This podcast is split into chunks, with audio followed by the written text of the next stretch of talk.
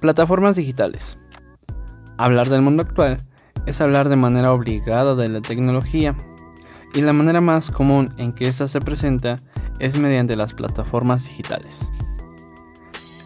Por plataformas digitales nos referíamos en un principio a todo aquel medio que hace uso de la informática para facilitarnos la realización de diversas actividades que antaño eran complicadas pero actualmente este término hace referencia a un sinfín de oportunidades y posibilidades. Ha llegado tan lejos que incluso han sido creadas actividades que antes nadie imaginaba, destinadas de manera específica a este tipo de medios. Recientemente, Mark Zuckerberg, el hombre más joven en recibir el título de multimillonario, anunció la nueva plataforma digital Meta, una realidad virtual donde las personas puedan existir transaccionar e interactuar de manera inocua. ¿Qué tan lejos vamos a llegar? O mejor dicho, ¿qué tan lejos van a llegar estas? Respondamos pues a estas preguntas de la manera habitual, dando vueltas, redundando y divagando. Yo soy Axis y esto es Cínico Narcisista, su podcast.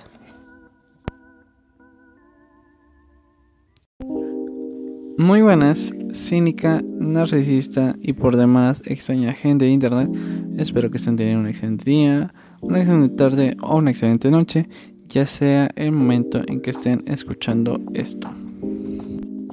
Como ya es costumbre o se está haciendo costumbre, esta es una aclaración post grabación.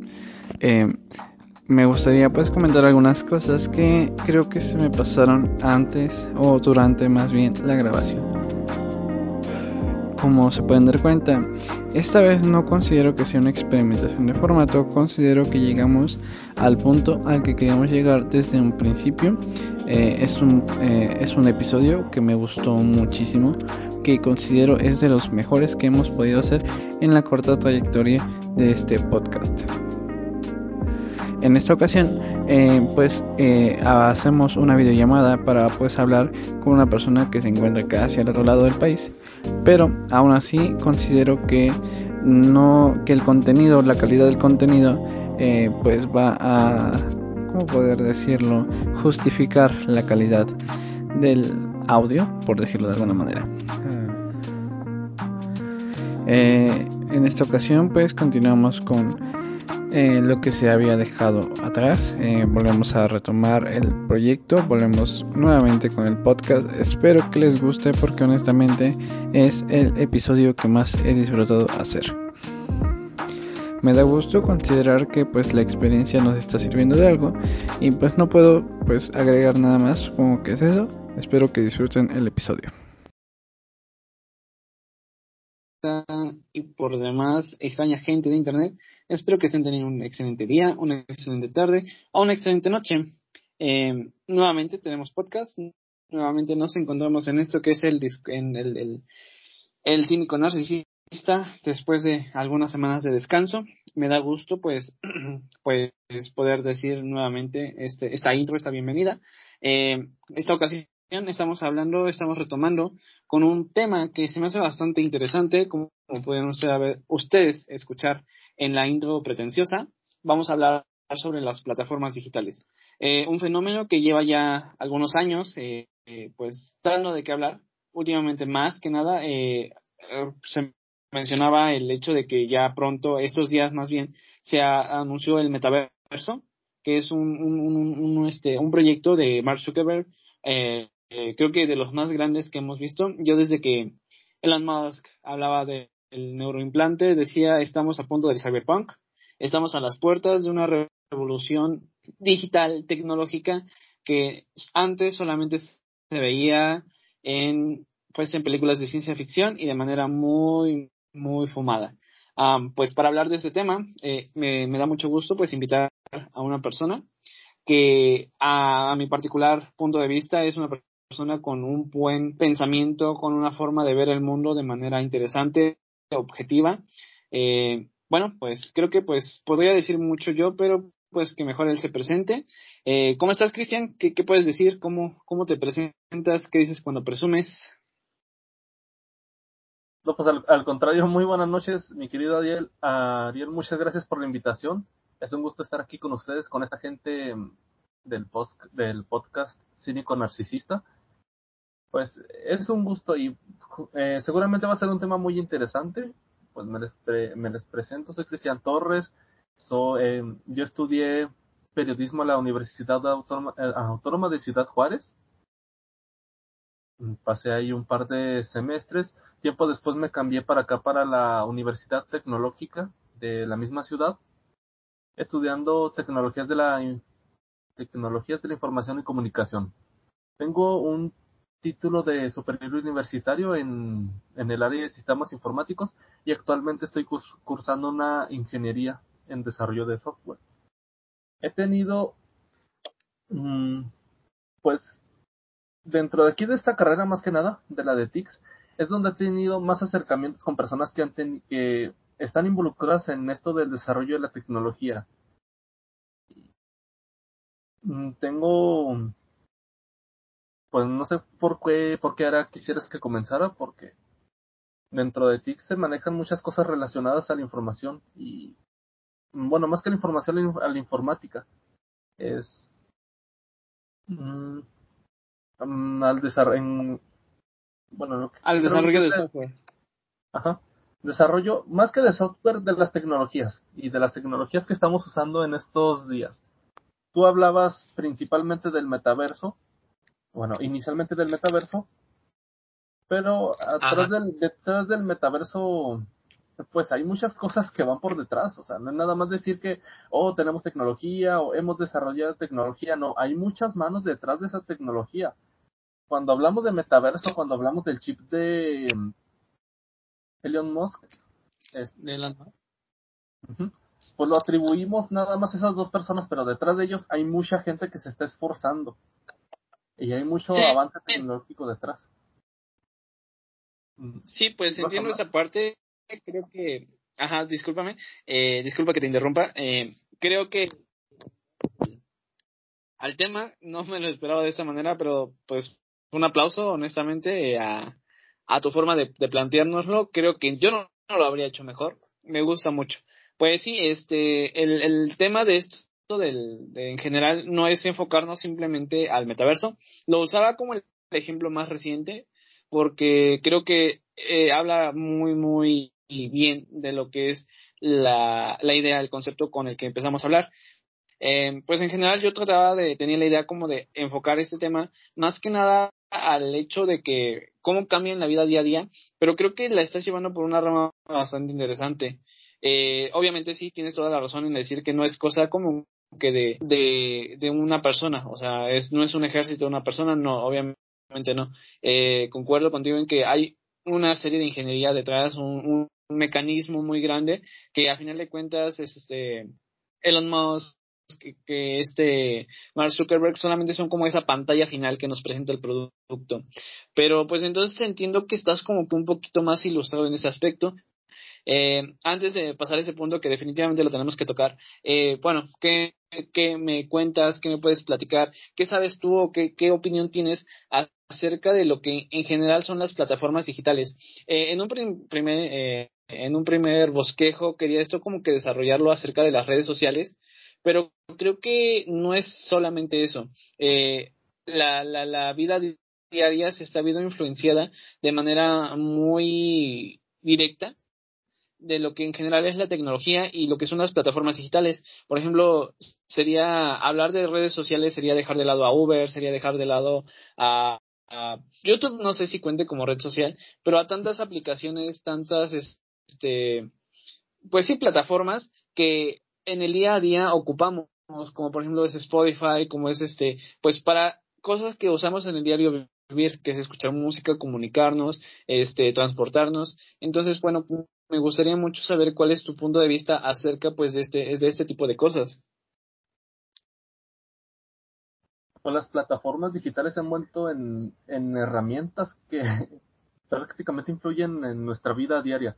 Desde el simple hecho de que tú tengas un espacio donde distribuir tus podcasts, desde que el hecho de que tenemos una herramienta por la cual comunicarlos, o sea, yo no tengo que viajar a Ciudad de México y tú, tú, no tienes que viajar a Ciudad Juárez. Es una ventaja que nos ofrecen las... Buen ejemplo. Ajá. Tenemos pues Uber y Didi que prácticamente nos facilitan hasta cierto punto busque, pedir un, un transporte, un medio de transporte muy similar al taxi, que nos ofrece una alternativa ante, ante los precios. Bueno, ya en estos momentos, ¿no? Cuando recién salieron sí nos ofrecían opciones muchísimo más económicas de las que tenemos hoy en día, pero al final de cuentas nos siguen dando beneficios.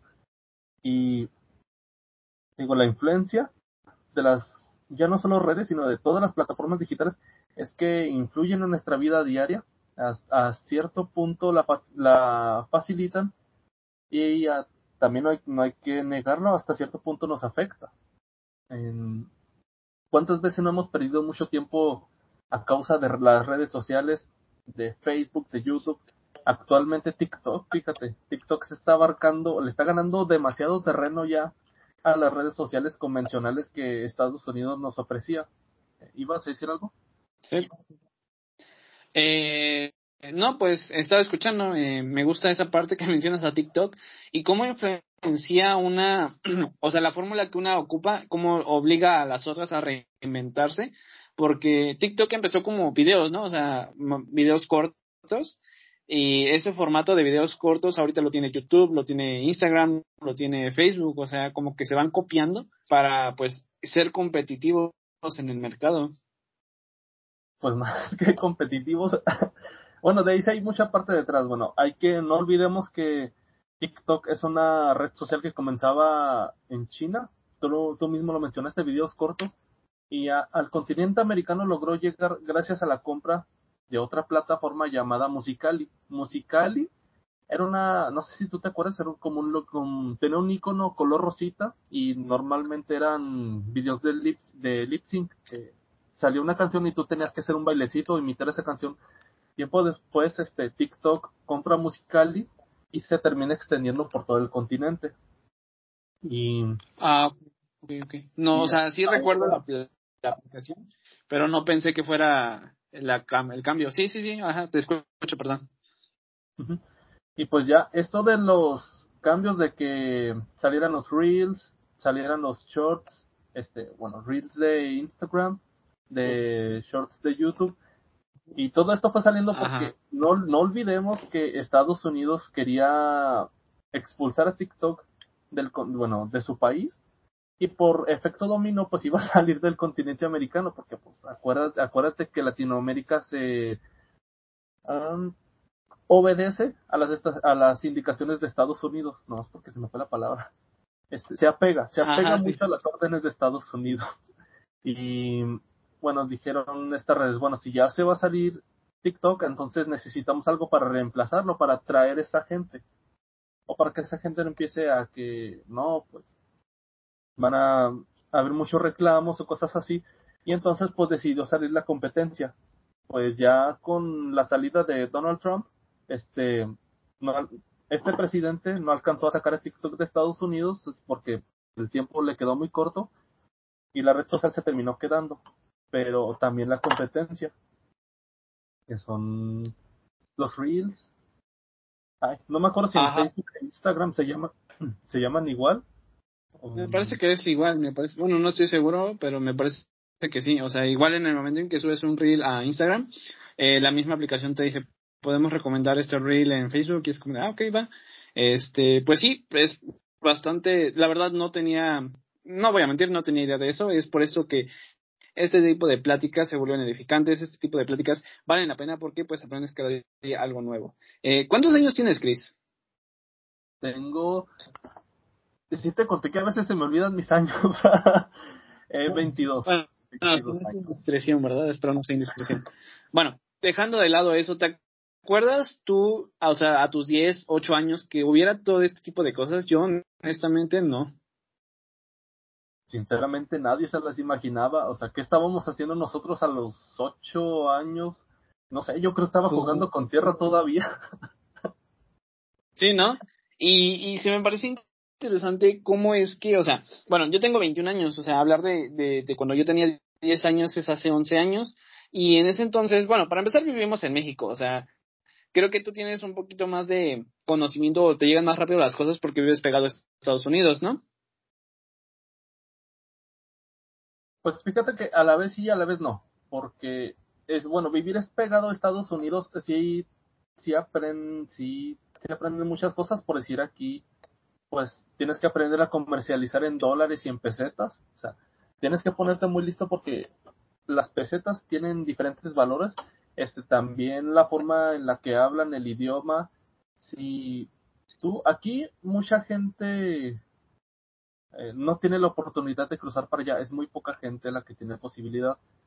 Y cuando vas y cruzas allá el Paso, Texas, es muy diferente, o sea, tú ves, ah, son Ciudad Juárez y El Paso, Texas son ciudades muy cercanas, y así todo el mundo cree que son así casi casi como hermanos, comparten ciertas cosas, pero en realidad tienen una cultura muy diferente, el idioma, las, las calles que se ven. Y aquí va un punto muy interesante la tecnología porque cambia mucho. En las tiendas de abarrotes de aquí de México apenas se están empezando a meter computadoras, pero las computadoras allá en, las tiendas de Estados Unidos existían desde hace ya mucho tiempo. Es un contraste muy diferente, a pesar de que son ciudades que están muy pegadas, muy juntas, en las que ambas poblaciones frecuentan visitas al otro lado. Ajá. O sea, sí cambia, sí es muy diferente. Bueno, a lo que yo iba con esto es que... Ah, perdón, ¿te escucho? No, no, sigue. Ah, bueno, sí, este, a lo que yo iba con esto es que, pues siendo que nosotros éramos niños, hablando de 2010, a lo mejor la tecnología ya estaba alcanzando cierto clímax, eh, o no tanto como en ese momento. Yo la verdad no, no soy como que muy letrado en ese aspecto, la verdad, siendo honesto, pero sí puedo hablar desde la experiencia. Yo teniendo 10 años, eh, no veía más que el teléfono, yo uso siempre ese ejemplo, en el que lo que siempre ocupábamos era como el teléfono de, teclado todavía, y lo único que esperábamos era que tuviera el juego de la viborita. Sí, el, el de la, las, pues todavía existen esos celulares, nomás que les llamamos galletitas. Del, nomás las, las, 12, eh, que nomás tienen las 12 teclas y el botón en medio. Ajá, sí, sí, sí. Y aquí le decimos este tamagotchis porque pues nada más Los funciona pura también. tamagotchis también esos entonces pues yo me acuerdo o sea creo que para empezar hablando de creo que hablar de plataformas digitales es obligatoriamente hablar de tecnología eh, eh, yo me acuerdo que cuando me en esos tiempos a mí me tocó todavía hablar del infrarrojo hablar de de Bluetooth o sea el Bluetooth para mí era algo novedoso era algo nuevo y ese era no se ocupaba para vos o para audífonos, se ocupaba como para, pues para pasar archivos. O sea, me pasas tu canción y te la mando por Bluetooth. Ah, va cámara, porque pues antes el infrarrojo era estarlo pasando a dos teléfonos pegados. No sé si a, ti, a ti te tocó. Fíjate que sí, los Sony Ericsson, oye. no, fíjate. Y sí fue un, un gran avance en, en ese momento porque, pone, si nos vamos a los tiempos de que del año 2000, tenemos celulares que ni siquiera se veían a color, o sea, había celulares que todavía eran de, de, ay, son como color verde y negro, de así como si fuera tipo calculadora. Ya para 2008, 2010, nos llegan los celulares a color, nos sorprendíamos por cámaras de 2 o 3 megapíxeles. Y deja tú, tú estás haciendo la comparación del infrarrojo y del infrarrojo pasamos al Bluetooth, pero cuando veíamos dos cuando veíamos celulares que podían manejar Bluetooth e infrarrojo, o sea, era la máxima tecnología, es como que, oh, esa cosa puede dominar ambas, ambas tecnologías, ambas herramientas, o sea, no manches, era la hostia. Tecnología de punta. Ándale. y sí, sí es cierto, se usaba más para transferir archivos, eh, imágenes, música, videos. El que se daba lujo podía pasar videos. Ah, sí, es que esa tardaba muchísimo. Y yo me acuerdo que un problema que tenía en ese entonces era que si pasabas una canción por Bluetooth, corrías el riesgo de que se pasara mal y se pasara una fusión entre dos canciones. No sé si alguna vez te, te ocurrió algo similar. Fíjate que no. No, fíjate, me acuerdo más de esos celulares, pero porque los tenía mi hermano, mi, mis dos hermanos mayores. O sea, tú sabes, los hermanos mayores son los que se pueden dar los mejores lujos. Y entre ellos se pasaban las canciones, pero no me tocó que les pasara un problema de esos. ¿A ti te pasó? Sí, a mí me pasaba, o sea, ya con los compañeros de la escuela o a mí mismo. Eh, a mí me toca ser como que el primero que va a experimentar las cosas porque soy el hermano mayor. Este, pero sí me tocó como que ver eso y era como, ah, no, vuelve a pasar. Y era estar volviendo a esperar a que se pasara toda la canción porque me acuerdo que era un proceso tardado o a lo mejor nada más me estoy eh, fumando algo. Este, pero bueno, eh, pasamos esto, eh, teníamos 10 años, pone, 2010. ¿Para qué año? Y bueno, creo que es ahí donde no estamos como que muy conscientes, al menos no al grado de que estén conscientes los niños de hoy ahora, de hoy día, porque si no me equivoco, creo que de las primeras plataformas que empezaron a funcionar bien, que son como pioneras en todo esto, fueron, y que yo me acuerdo, y que, que siguen estando muy fuerte, fue YouTube y Facebook. Yo me acuerdo que era lo único que conocía. Y eso ya hablando como de la nueva generación, porque antes, no sé si te llegó a tocar el, el, el correo de Messenger Live, el de la personita verde y la personita azul. Esos no los, no los alcancé. O sea, sí existían en mis tiempos, pero pues en, en mi familia no, se los usaba mucho. no se ocupaba mucho. Le, creo que a lo que más le tocó a mi, a mi hermana mayor, creo que ella alcanzó a usar MySpace. Y mis primos mis primos usaban mucho una red social que se llamaba Metro, Metroflog, algo así. Metroflog, ah, sí, sí, sí. Como que apenas están como que volviendo a surgir esos nombres. La verdad me imagino que eso es todavía para una generación más, más grande que nosotros, obviamente.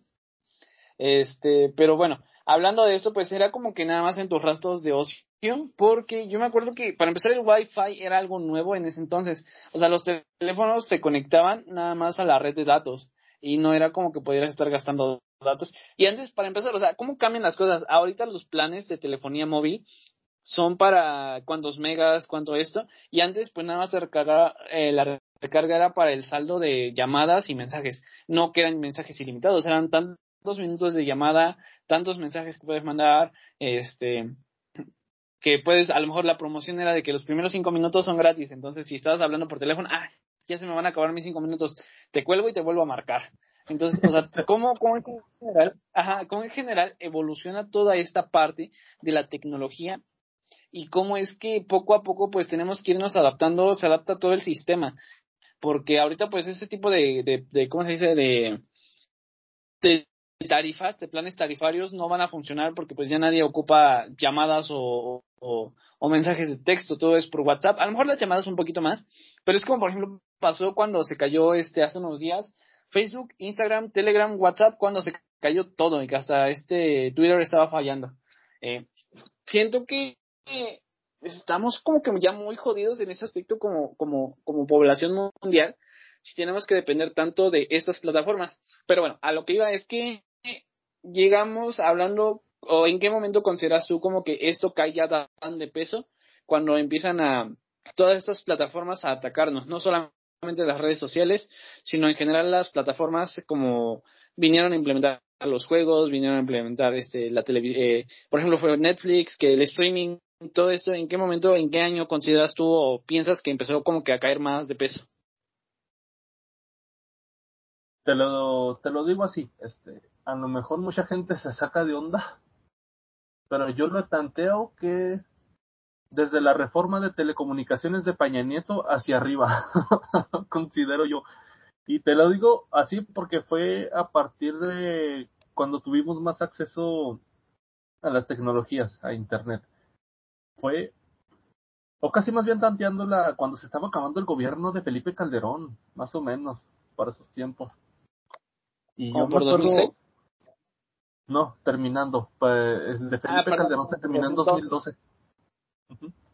Sí, sí, sí, sí, considero igual. Cuando, cuando se empezó a poner así más fuerte el apogeo del Internet y las nuevas tecnologías, pues que al final de cuentas nos llegaron por parte de Estados Unidos. O sea, nunca en tu vida has tenido un celular que sea de una marca mexicana hecha 100% por mexicanos. Puede que tenga manos y algunas piezas hayan sido ensambladas en México, pero pues al final son marcas que nos venden los gringos perdón por la palabra, los estadounidenses. no creo que alguien se ofenda. Puro eh. mexicano. Y no, ¿sabes algo gracioso? Que luego checo la, la, el alcance del podcast y a pesar de que no tengo como que mucho público, así fiel, pero me se me hace curioso que tengo hasta estadísticas de Alemania, o sea, y esa parte también está cool, o sea, como ni siquiera, o sea, ¿en qué momento te imaginas o se imagina alguien que un mexicano va a tener público en Alemania? Y es el alcance que tienen estas mismas plataformas en diferentes ámbitos. Pero bueno, eh, regresando al tema, me parece que coincido mucho contigo en ese aspecto, porque hace unos días, o por ejemplo, luego pasa que te vas dando cuenta de que te sacan cierto dato o cierta información, de que, por ejemplo, Netflix, que ahorita creo que es la plataforma por excelencia, que ya todos están queriendo apostar por esto, pero pues realmente creo que el que sigue hasta arriba es Netflix, eh, tiene más de 20 años o algo así. Bueno, estoy mintiendo, estoy exagerando a lo mejor, la verdad no estoy consciente de, en qué año, pero Netflix a, México llega, llega recientemente. Ajá, ¿te escucho? Sí, pues de hecho creo que Netflix tiene, creo que 10 años apenas en, no nada más en México, sino en Latinoamérica, pero en Estados Unidos ya llevaba tiempo trabajando. Y es un, es una forma, es un ejemplo de cómo va avanzando la tecnología. O sea, en qué momento íbamos a comprender nosotros el concepto de streaming. No, no sabíamos que existía esa palabra, a pesar de que varias plataformas ya lo manejaban. Hay que acordarnos de que del 2006 para atrás, bueno, pues está YouTube, pero antes YouTube tenía demasiada competencia, tenía muchas páginas rivales. Dailymotion, este, una que cerró recientemente era Metacafe. Y Metacafe llegó a tener incluso mucho más poder que YouTube en su momento, de, de 2004, 2006. Megaplot. Pues, Megaplot. este. que servía para que servía para algo más que videos, ¿verdad? sí, bueno, otra historia. sí, esa, esa harina de otro costal, dijo aquel. Y bueno, pues ya nomás empieza como que. Creo que YouTube creció en potencia cuando fue comprado por Google ya no, ya pasó la compra de Google y ahora sí pues YouTube se fue para hasta mero arriba. Pero si hay que negar, o sea, no, YouTube no debe de olvidar que en sus momentos, que en sus inicios pues tuvo demasiada competencia y muy fuerte, incluso con más potencial ah. que ellos. Sí, sí, sí, sí. Pues sí, siento que en su momento, por ejemplo, hablando de YouTube, que se compró, eh, Google lo compró porque veía el potencial. Eh, bueno, la verdad no estoy, no podría hablar mucho de ello porque no estoy muy informado. Eh, eh, qué gusto hablar con alguien que sí, aprende uno muchas cosas. Este, pero bueno, eh, sí, eh, llegamos hablando de Netflix, eh, esa parte de que en México el, el, el, la, la, el tema de las plataformas digitales como que sí vamos bastante atrasados. Por ejemplo, el concepto que manejaba hace unos días, este, pues vuelvo a lo mismo, eh, Mark Zuckerberg con, con, con, con lo de Meta, este, pues se supone que tenemos como una idea de qué es lo que realmente nos está diciendo, pero creo que no estamos preparados, o sea, como, como pueblo culturalmente, a lo que viene, o sea, la tecnología que tenemos de punta aquí, en México, tengo entendido que es como tecnología que, que viene pues como de desecho de otros países, entonces, como decías tú, no, no hay realmente algo que digas que es 100% mexicano eh, que realmente tenga un valor en la en la cultura, por decirlo así. O sea, hay como que ciertos proyectos que van haciendo proyectos independientes, pero que realmente digas algo que esto es mexicano y que se posiciona en el mercado, creo que no hay. Por ejemplo, pues ha salieron mil copias de Didi, mil copias de Uber, pero algo que digas, ah, bueno, esto, lo, la idea original nació de un mexicano, de un latinoamericano, y es la principal red, creo que, que no hay como tal. Eh, aquí quiero llegar con esto, no sé, ¿hay algo que quieras agregar tú? es que no hay suficiente apoyo a veces, mira. Espérame, espérame tantito.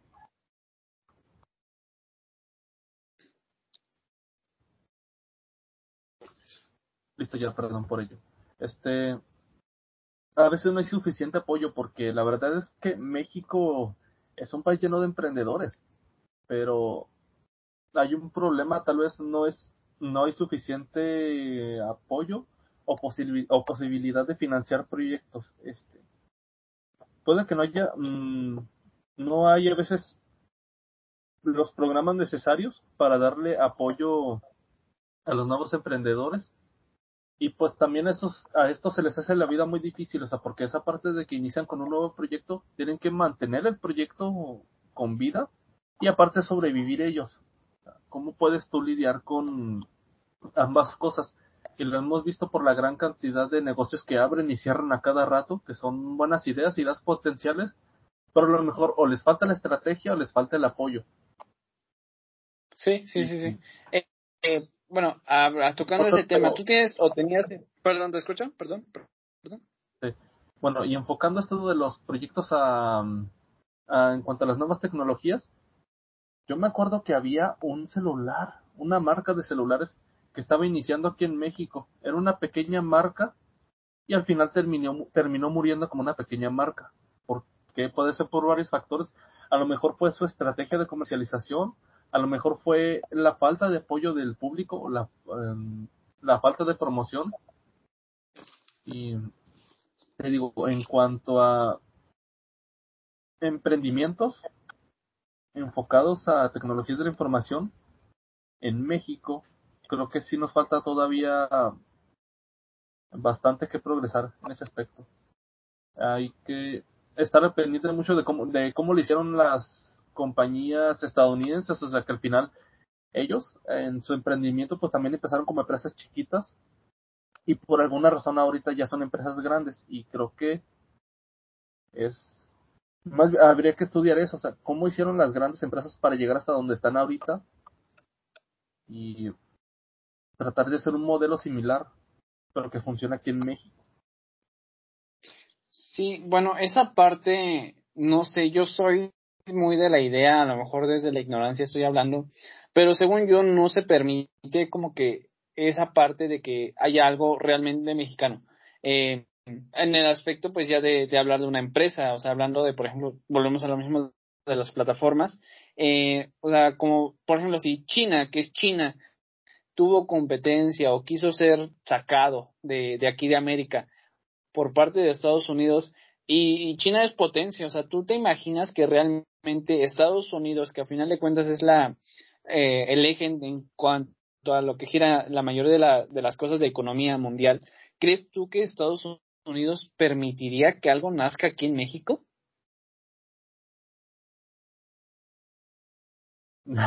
Fíjate, bien, fíjate bien la respuesta que te voy a dar. Si México, o es más, si Estados Unidos puede controlarlo, sí.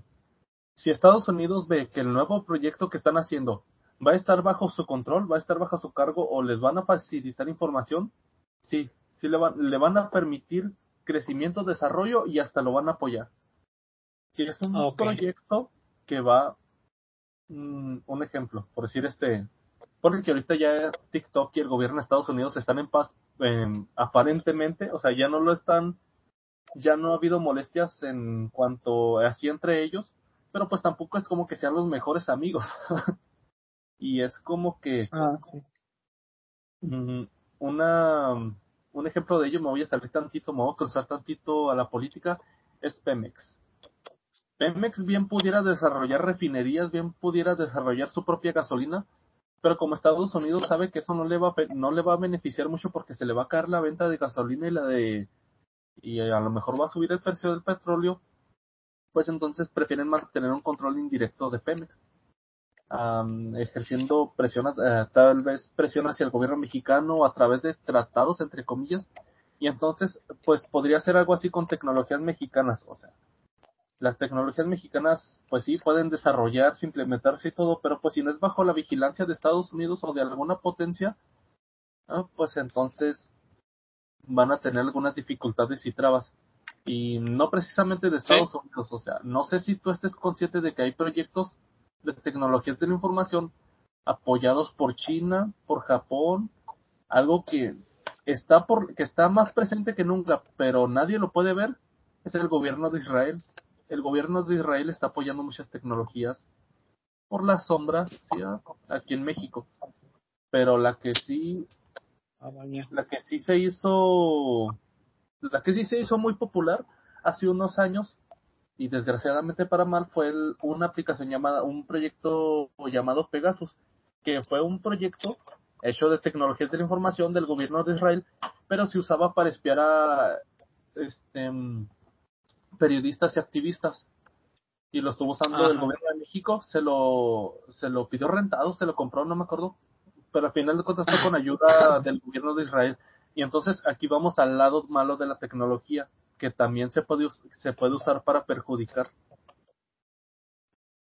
Sí, ese es un excelente punto, un excelente tema. Eh, en general, eh, bueno, hablamos ahorita como que ya de casos un poquito, pudiéramos decir extremos, pero realmente no estamos, eh, no sabemos qué tan fácilmente eh, o a qué le estamos dando acceso, ¿no? Porque, por ejemplo, cada plataforma que ocupamos nos da un aviso de privacidad y no sé qué tanto. ¿Cree quién realmente lee eso? O sea, entre las personas comunes y corrientes. Le das, o por ejemplo, cuando te permite el acceso a, a ciertas cosas, a la cámara, al, al, al, este, a tu ubicación, cosas sí, a lo mejor es muy paranoico hablar de esto, pero realmente es algo que puede pasar. Eh, yo recuerdo que estaba viendo hace unos, hace unas semanas, meses tal vez, una, una, una experiencia en internet de que la, el algoritmo, la inteligencia artificial de, de Facebook, eh, puede salir de, Facebook, o sea, en tu teléfono instalas Facebook, es la misma inteligencia que ya viene programada en el, en el, en el código de Facebook, ya puede hacer uso de, de otras aplicaciones, o sea, o puedes salir de Facebook. Entonces, como que hasta qué grado estamos permitiendo que estas tecnologías, que estas plataformas, que estas aplicaciones, pues este se, se adentren en nuestra vida y tengan control sobre nosotros. Es como el, el, el, fenómeno que sucedió de que Google escuchaba, activaba el micrófono para escuchar este lo que estabas este diciendo y que en base a lo que decías, en base a lo que hablabas, pues te mostraba anuncios Creo que es un tema bastante delicado esa parte de qué tanto control tiene sobre nosotros, pues cada plataforma, cada inteligencia artificial, cada red social. Y, es un tema que pues se debería debatir bastante. Fíjate qué, qué bueno que tocas ese punto. este, pues acerca de que la inteligencia de Facebook pueda detectar tu actividad en otras aplicaciones, pues precisamente en eso, en parte en eso consiste el metaverso. O sea, estuve, no conozco mucho del metaverso, todavía no he buscado mucha información, pero sé que consiste en que puedas tener una vida no nada más en Facebook y en sus plataformas, en sus plataformas, sino en internet en general. Y es como que en qué momento permites tú que la empresa porque bueno, la empresa ya no se llama Facebook, la empresa se llama Meta, pero una de sus aplicaciones es Facebook. Y bueno, pues ya es como que ahora Meta, pues puede tener más información sobre ti, o sea, puede vigilarte por la aplicación Facebook, por WhatsApp, por Instagram, ¿qué otras cosas tiene? Tiene, es que es propiedad de un montón de varias empresas. ¿Por qué, qué otra cosa? Eh, Oculus, ¿no? Oculus. Bueno, este que, sea público, nada más hablan de ellos. Y pues en sí esto del metaverso pueden aplicarlo a través de esa herramienta, de la herramienta de Oculus, que en sí pues es la plataforma de realidad virtual. Mira, nada menos, ¿eh? la, la compraron justo a tiempo. Ajá. Y sobre lo que comentabas también ahorita de que las de que Google puede prender tu micrófono y escuchar lo que dices, pues mándale un saludo porque te está escuchando en este momento. y... Sí, de hecho, fíjate que ese es un tema que en su momento me dio curiosidad. O sea, por ejemplo, eh, todas las personas que estamos ocupando el formato de podcast, todas las personas que ocupan el, el formato de, de YouTube, a final de cuentas hay una inteligencia artificial que trabaja muchísimo, que mil, un millón de veces más rápido que la, que, que, la actividad humana. Y entonces si detectas ciertos patrones, te vas a dar cuenta, hace unas, ¿qué será? Meses, que se que hubo una baja masiva de información de, de YouTube, o sea, que se que dieron de baja muchísimas cuentas porque no cumplía con ciertas, este, ¿cómo se puede decir? Este, condiciones. eso no lo hizo una persona. Eso lo hizo una, perdón, ¿no te escuché? Eh, no, sí, lo que dijiste. Ah, ok. Bueno, entonces eso, esa actividad, ese trabajo no lo hizo una persona, es una, un algoritmo que dicen, ok, si detectas esto, esto y esto, estos patrones, pues este, ya este, pues vas a darte cuenta de que no puede estar en la plataforma y ok, eso fue como de una manera positiva, una manera que se supone que ayuda a la plataforma. Pero usando este mismo tipo de algoritmos, por ejemplo, a una llamada que haces por WhatsApp, se supone que los mensajes están cifrados, pero yo algo que me preguntaba, si se supone que las, las conversaciones están cifradas o son privadas, ¿cómo es que en diversas veces eh, pues te dan de baja ciertas cuentas o te, no sé si hagan lo mismo en WhatsApp, pero como que sí detectan cuando, por ejemplo, estás compartiendo material pornográfico. Ok, en ese aspecto está bien porque pues llega a ver, es lo que pasó con Mega, que se llenó de pues todo eso. Entonces, eh, realmente, ¿qué tan privada es tu vida actualmente? O sea, si ocupas tu cuenta de Google y la ocupas para la asocias a una tarjeta bancaria, si la, le asocias a, tu cuenta en Pornhub, por ejemplo, o sea, todo, toda la información que estás recopilando acerca de ti, eh, eh, ya las, los algoritmos, las inteligencias artificiales detectan imágenes, detectan audios, detectan palabras. Entonces, cuando estás, es lo que decías tú, eh, podemos decirle que transa Google, ¿sabes qué? Se me antojó un helado y a lo mejor ahorita voy a abrir este Facebook y me van a aparecer este notificaciones de o anuncios de helados. Entonces, hasta qué grado estamos, o sea, de verdad, qué tan separados estamos ya, o qué tan, qué tan, qué tanta influencia tienen las plataformas digitales en toda su extensión, desde eh, la comida, el entretenimiento, la música, todo, todo, todo, qué tan influenciados ya estamos por ello y cuál es realmente la privacidad que, que estamos manejando, si es que realmente ya tenemos esta parte de lo llamado privacidad. Uy, pues privacidad es un tema muy delicado, la verdad, porque este defíneme tu privacidad. ¿A qué te refieres con privacidad? Vamos a debatir primero eso. Bueno, pues ¿qué tú por privacidad? Bueno, pues en el diario vivir privacidad es que mi mamá no, no se meta a mi cuarto. Pero ya hablando de tecnología, en la tecnología, ¿qué es la privacidad? Pues el que tú puedas hacer tus cosas de forma anónima, que no tengas algo que te está mirando desde arriba, que, o sea, como Diosito, que, que está viendo cuando, cuando haces cosas malas a la una de la mañana, viendo tu teléfono, ahí no hay privacidad. Eh, pero, o sea, privacidad, yo creo que es esa parte de qué tan anónimo eres en, en la red para hacer cosas que solamente tú quieres o que no quieres que nadie más sepa pues si es esto concepto de privacidad, entonces haz de cuenta que no existe, porque tú desde, eh, desde el primer momento en el que decides usar un teléfono Android, desde el momento en el que decides crearte una cuenta de Facebook, ya no tienes privacidad porque le estás entregando tus datos a una empresa. Y esa empresa, a través de los términos y condiciones que todos leemos, ¿verdad? Antes de usar cualquier plataforma. este, Por supuesto que no se pasa leyendo el contrato. tú le estás dando autorización y para que ellos usen tus datos. Eh, por decir, una persona, Cristian Torres, Ariel Hernández, y a través de esos, bueno, ya tenemos una, los nombres de una persona, entonces podemos conocer qué le gusta a esa persona, incluso por los likes, o sea, qué tipo de publicaciones le alegran, le divierten, qué cosas le enojan, este, qué cosas le llaman la atención, o sea, desde el momento en el que toman tu nombre y lo pueden asociar a tus gustos, a tus aspiraciones, a las cosas que te gusta ver, este, y ya no hay privacidad. ajá, y el hecho, bueno, deja tú, hasta cierto punto, si ellos toman esos datos y los guardan ahí dentro de su empresa, todavía se puede considerar poquito privacidad. Pero si agarran esos, esos datos, esos gustos, esos, esos esas aficiones este, y lo empiezan a compartir con otras empresas, entonces ya ahí hablamos de un serio problema de privacidad. Y es y es esto haciendo referencia al escándalo de Facebook cuando Mark Zuckerberg tuvo que ir a declarar a la corte fue por eso ah, porque muchos de, muchos de los datos fueron utilizados por una empresa. O sea Facebook estuvo dando desde siempre en sus políticas de privacidad estos datos estaban disponibles para cualquier empresa que quisiera hacer uso de ellos. El problema es que agarraron estos datos y los usaron con fines políticos. Y fue ahí cuando, más que nada en las elecciones de Estados Unidos de Donald Trump contra, ah. bueno, las de 2016, porque no recuerdo con quién iba, creo que iba con Hillary, ¿no? creo que sí, Hillary Clinton.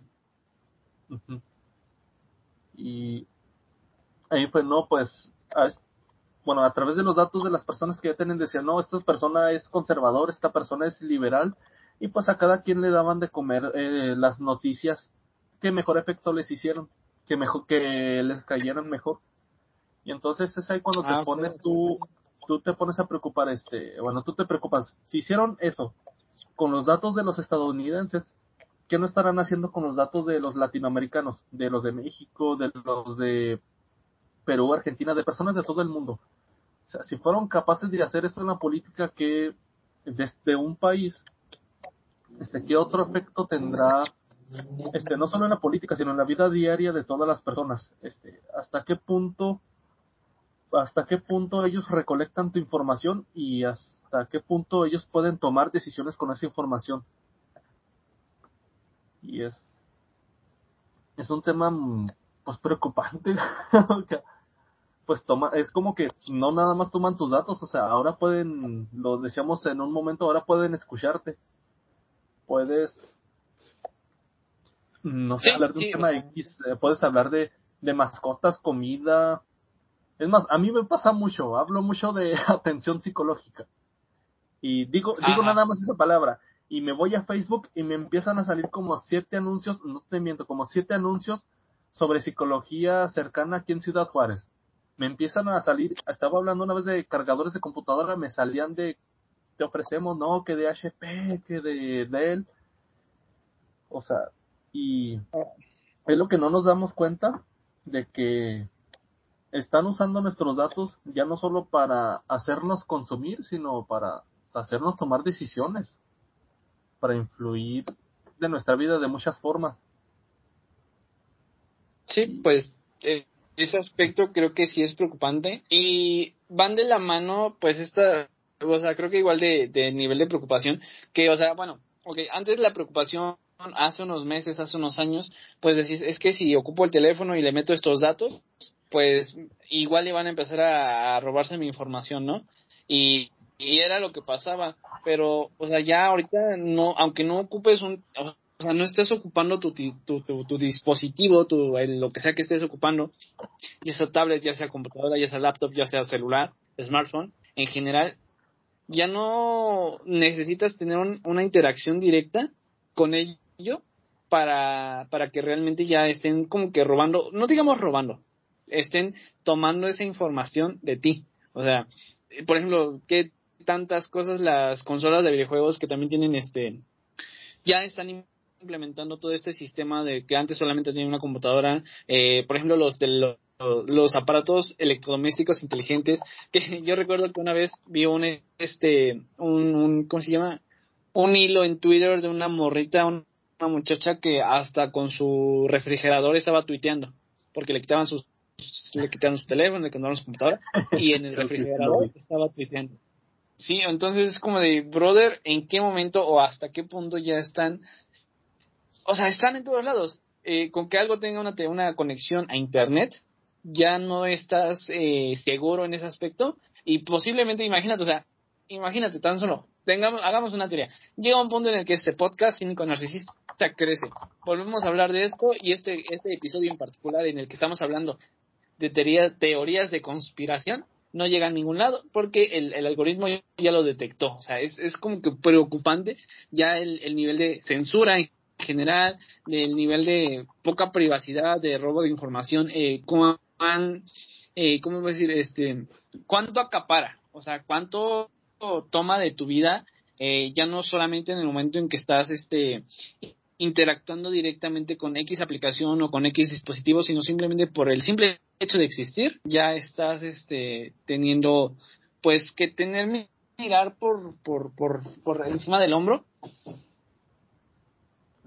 Permíteme, Dalito. Mm, sí, está bien.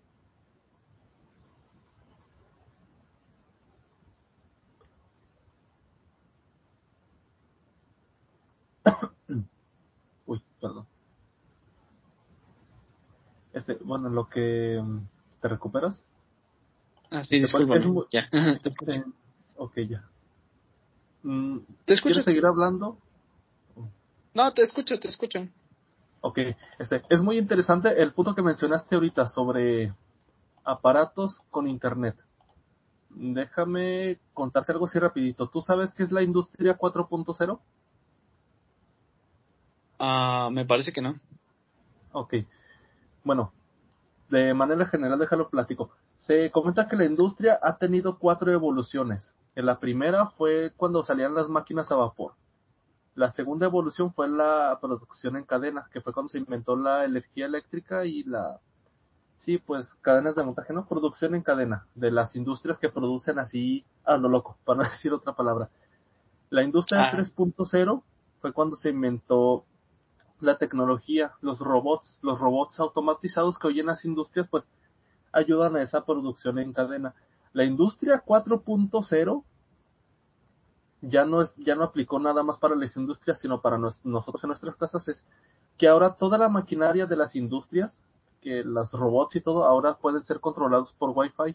Y entonces una persona, bien inteligente, esa persona dijo, si podemos controlar los aparatos de las industrias con Wi-Fi, ¿por qué no intentamos lo mismo con los electrodomésticos? Y entonces es ahí, a, eh, a partir de ahí donde surgió la industria 4.0 de manera doméstica. Ahora podemos ver que refrigeradores con Wi-Fi, que aires con Wi-Fi, termómetros con Wi-Fi, porque sí existen. Y todo ah, esto de que tú ves, mi estimado amigo, eh, aparatos domésticos con Wi-Fi es parte de ese proceso llamado Industria 4.0, que ahora todo, que ahora prácticamente consiste en meterle Wi-Fi o meterle Internet a prácticamente cualquier dispositivo que se pueda.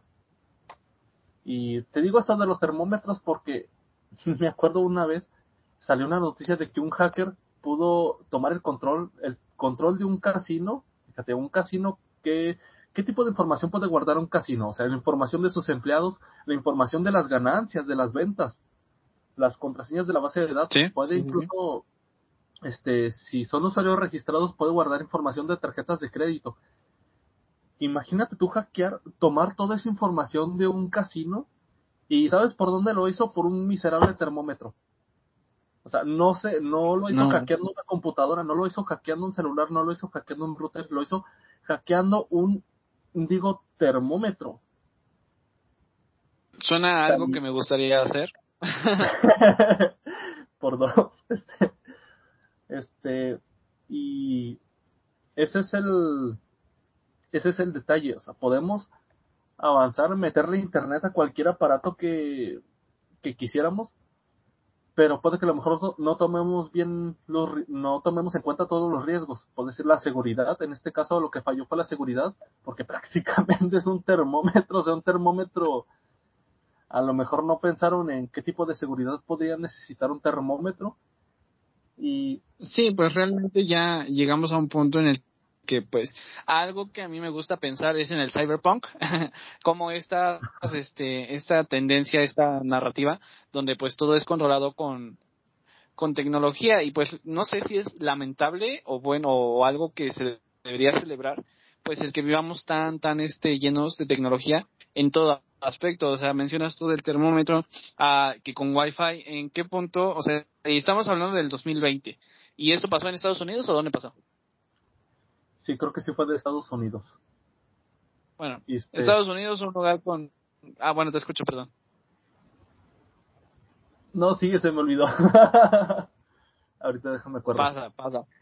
Este, bueno, ah, yo lo que iba es que, por ejemplo, estamos hablando de Estados Unidos, es un, un país primermundista, pero pues todo esto de alguna manera a mayor o menor grado afecta a lo que es México o a, en general el mundo.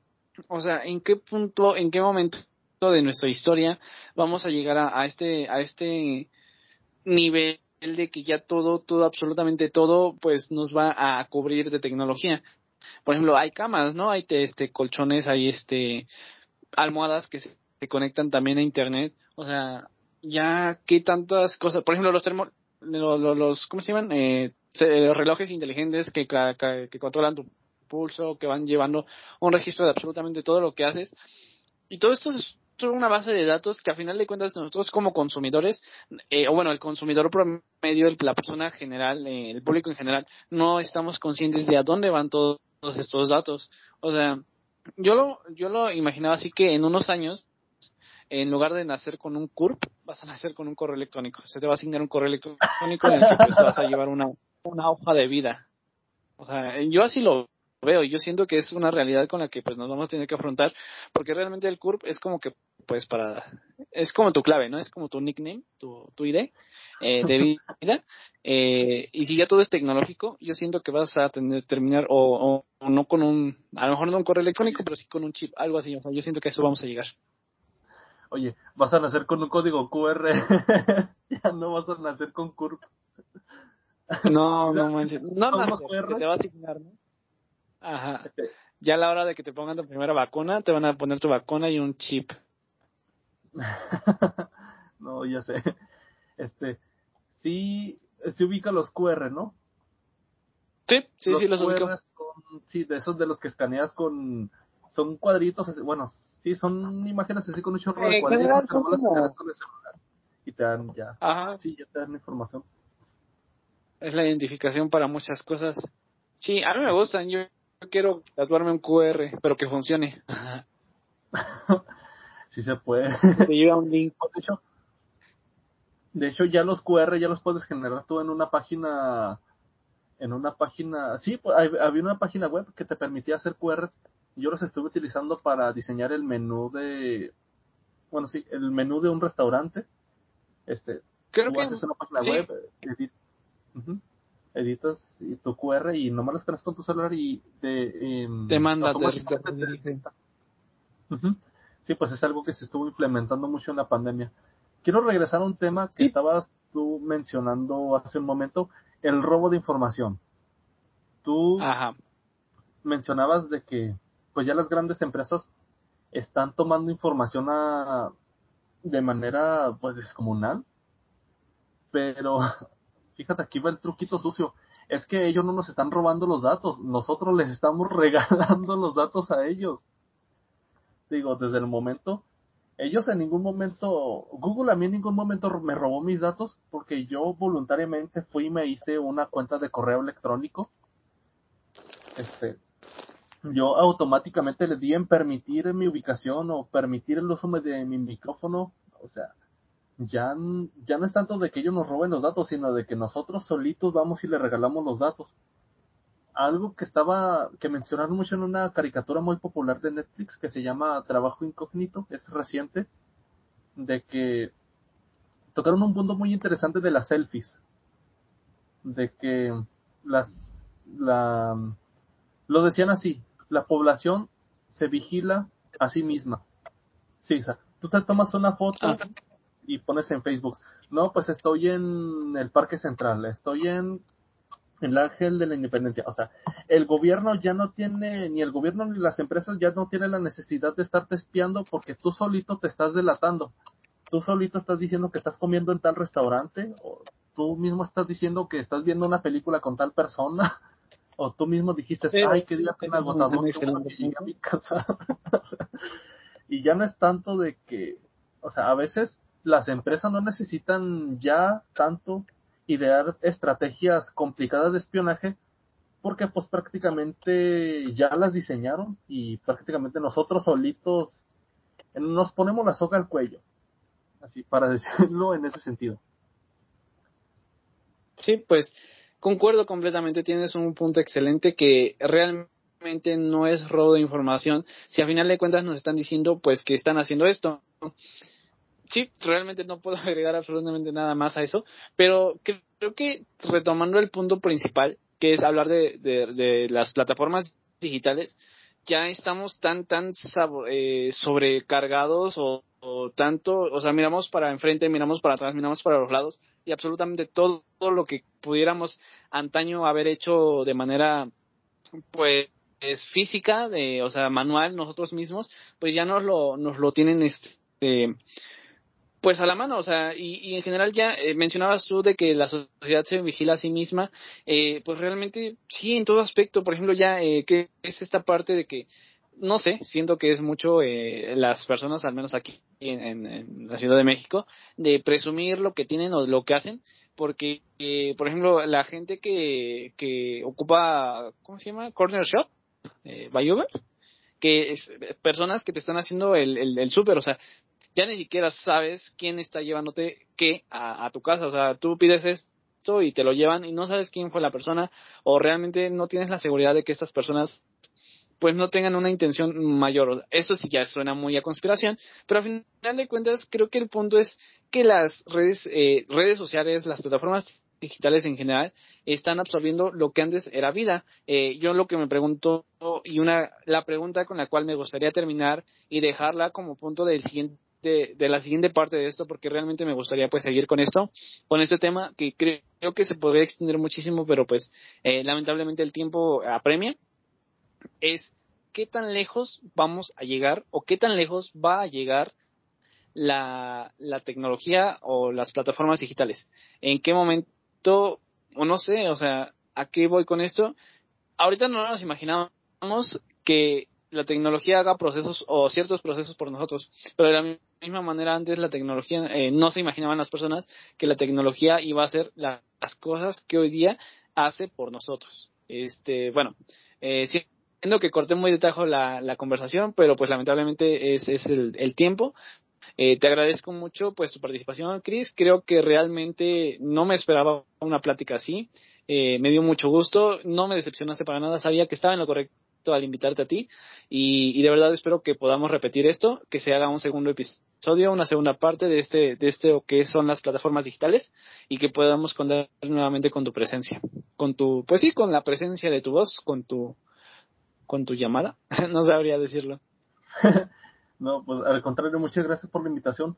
Y ya nomás para terminar, para retomar el punto, la pregunta que hiciste, ah, ¿qué tan lejos va a llegar la tecnología? Pues yo creo que hasta donde el hombre la permita, porque al final de cuentas podrá existir inteligencia artificial, podrán existir celulares, industria 4.0 y, y todo lo que quieras, pero al final todo es inventado por el hombre y la tecnología va a llegar tan lejos hasta donde el hombre decida, tanto como la persona que las crea como el consumidor.